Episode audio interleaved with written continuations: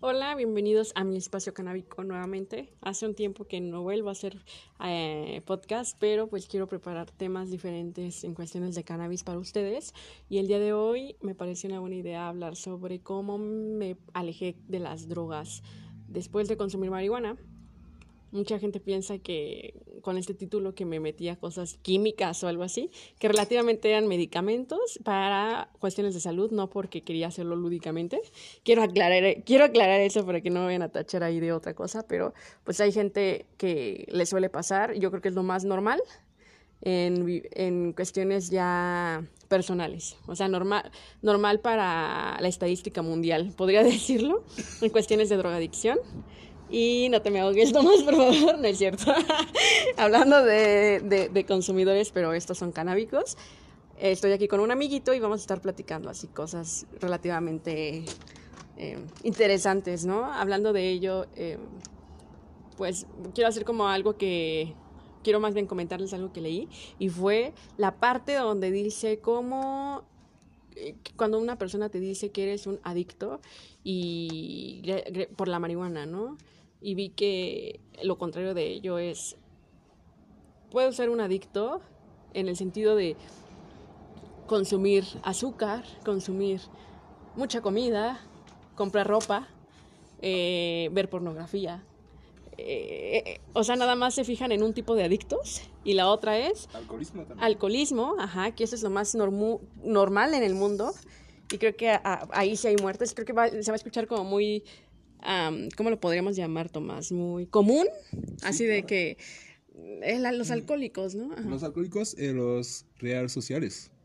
Ok, ajá, o sea, como que lo presumen demasiado en la mayoría.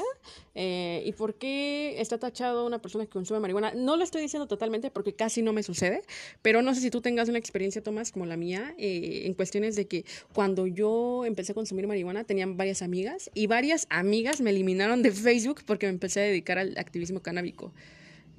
relativamente a mí me pasó, pero hay gente que no. ¿A ti nunca o...? no, con suerte todos mis amigos son no son todos marihuanos, pero todos son abiertos sobre esta pregunta. Nunca perdí amistad, perdí más fácilmente amistades para gente que se fueron a consumir demasiado y sin responsabilizarlos y todo y que se quitan de hacer eso y que después debían quitar personas que fuman marihuana pero mm, nunca tenía como pérdida amistades para activismo marihuana, de marihuana pues, ajá, o sea, yo creo que, ah, bueno, Tomás es francés, por cualquier cosa que me, que, que me digan, a lo mejor también puede tener un contexto sociocultural en el sentido de país, ¿no? Porque hay veces que hay lugares que son más abiertos, o tú ves a México igual en cuestiones de marihuana, mm. o sea, como más abierto, más cerrado, ¿tú qué me puedes comentar sobre ello? Mm, para mí, yo digo, yo, yo podría pensar que México se vería más cerrado a este tipo de pregunta, pero de verdad, no, creo que aquí la gente tiene más uh, abertura de espíritu, no sé si es la, la, palabra correcta. Pero no, porque por ejemplo, cuando hablo de mi negocio de cannabis eh, que quiero empezar en Francia, la gente tiene una mala idea. Me dicen que voy a terminar en cárcel, que voy a hacer como cosas ilegales y todo. Y aquí cuando platico de eso, como un proyecto de vida normal, legal y todo, la gente es muchísimo más abiertos. Y personas de todas generaciones, no solamente jóvenes. claro. Porque en Francia también tengo, conozco jóvenes que me digan que es una locura y que ¿En no serio? Sí, claro. Uh, no en mi familia, pero en la familia de mi exnovia, por ejemplo. Ajá, pero por ejemplo, en, en cuestiones de, lo podría llamar estatus económico, que... no, es, no es una pregunta de estatus económico. No, pero, o sea, en el sentido de que puede ser cualquier persona en Francia, o sea, de, de bajos recursos hasta altos que opinen lo mismo, o sea, es un un estatus de personas que opinan lo mismo en su mayoría. Sí, porque para nosotros marihuana es siempre ilegal. Para no, y en Francia no tenemos como una visión donde la marihuana podría legalizar en los próximos años o no. No como lo dice eh, nuestro gobierno este año, para ellos marihuana es una mierda que debe ser prohibida. Ok. Bueno, eso, es, eso me sorprende porque yo, yo pensaba otra, bueno, yo creo que en otros países ha de estar como una apertura más abierta, pero pues así como dices de Francia, me, me llamó mucho la atención, ¿no? Yo creía que era algo más abierto para todos ustedes. A lo mejor nos equivocamos mucho en cuestiones de México, ¿no? Y vi, vi una parte de un libro que también me gusta y dice, en México habemos, hay, perdón, hay muchos fumadores, pero pocos lo dicen, ¿no? y es como el closet verde todavía aquí en México. Pero yo creo que, como dices tú, en Francia debe haber más closet verde, ¿no? Gente que lo hace a escondidas o... es Otra cosa también quería preguntarte, ¿es muy peligroso fumar allá? O sea, que te vean en la calle. Mm, ah, no es muy peligroso. Lo que el riesgo... Depende, depende. El riesgo como chico blanco es una multa y con como persona de color es una noche en cárcel una multa y posiblemente una golpea.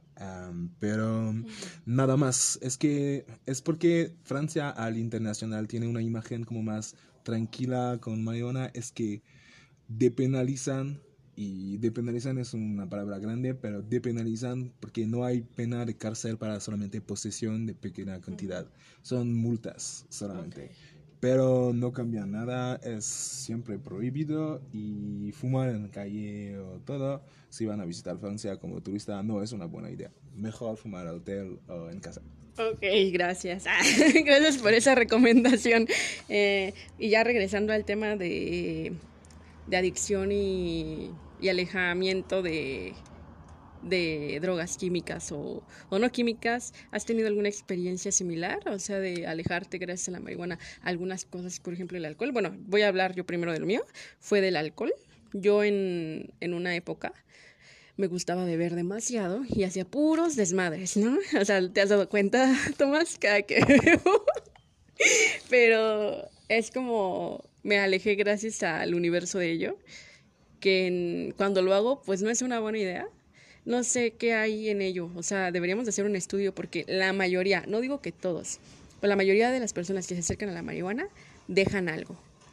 Ajá. No, no voy a decir que alcohol y que te haces mejor persona, porque eso yo lo llamo, lo, ya es personal. Tú, tú decides qué quieres de tu vida. Pero hablando de ese punto, yo soy de las personas que, que se alejó del alcohol pero empezó a comer más, más de lo normal y empezó a dormir también más. Ah, en cuestiones de medicamentos, yo agradezco haber conocido la marihuana o ya conocía la marihuana cuando me iban a operar porque me alejé de muchos ah, químicos farmacéuticos que me recetaban y solo me hacían, aparte de engordar, me sacaban granos, bla, bla, bla, bla. Entonces decidí consumir esta alternativa natural y fue bueno en ese punto, pero lo negativo, porque debo de ser como totalmente eh, equilibrada y honesta con las personas, por eso soy activista canábica, es de que no se dormía más, me encantaba dormir y no hacía cosas. Pero bueno, eso es como lo negativo y subí un poco de peso para muchos que me ven. Pero creo que ya eso es una, un, como les decía, una onda personal, si te afecta o no, porque yo puedo hacer ejercicio. Entonces, ya estoy hablando de mis traumas de aquí de peso. Pero bueno, esa es como es, la parte que personal. Tú, Tomás, no sé, o la verdad no, ¿viste nada de cambio, sinceramente?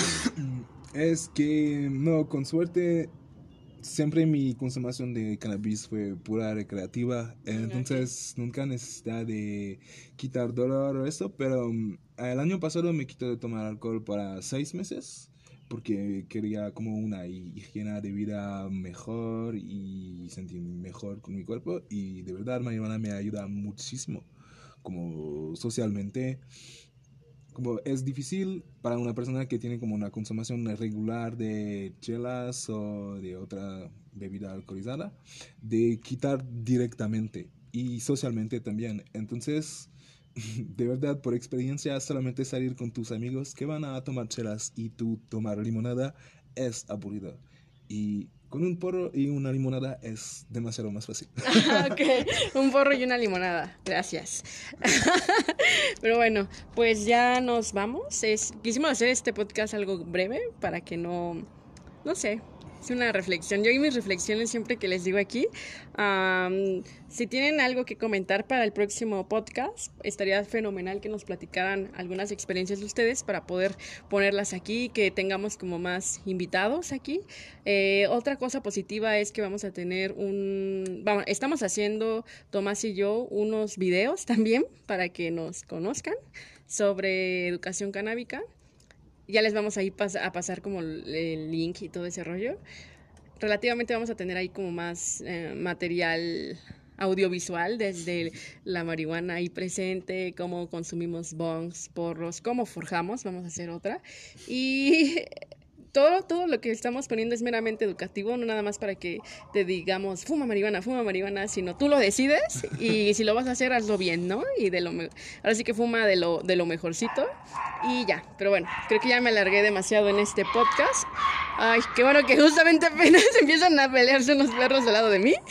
Pero bueno, los quiero, amiguitos. Bye. Bye.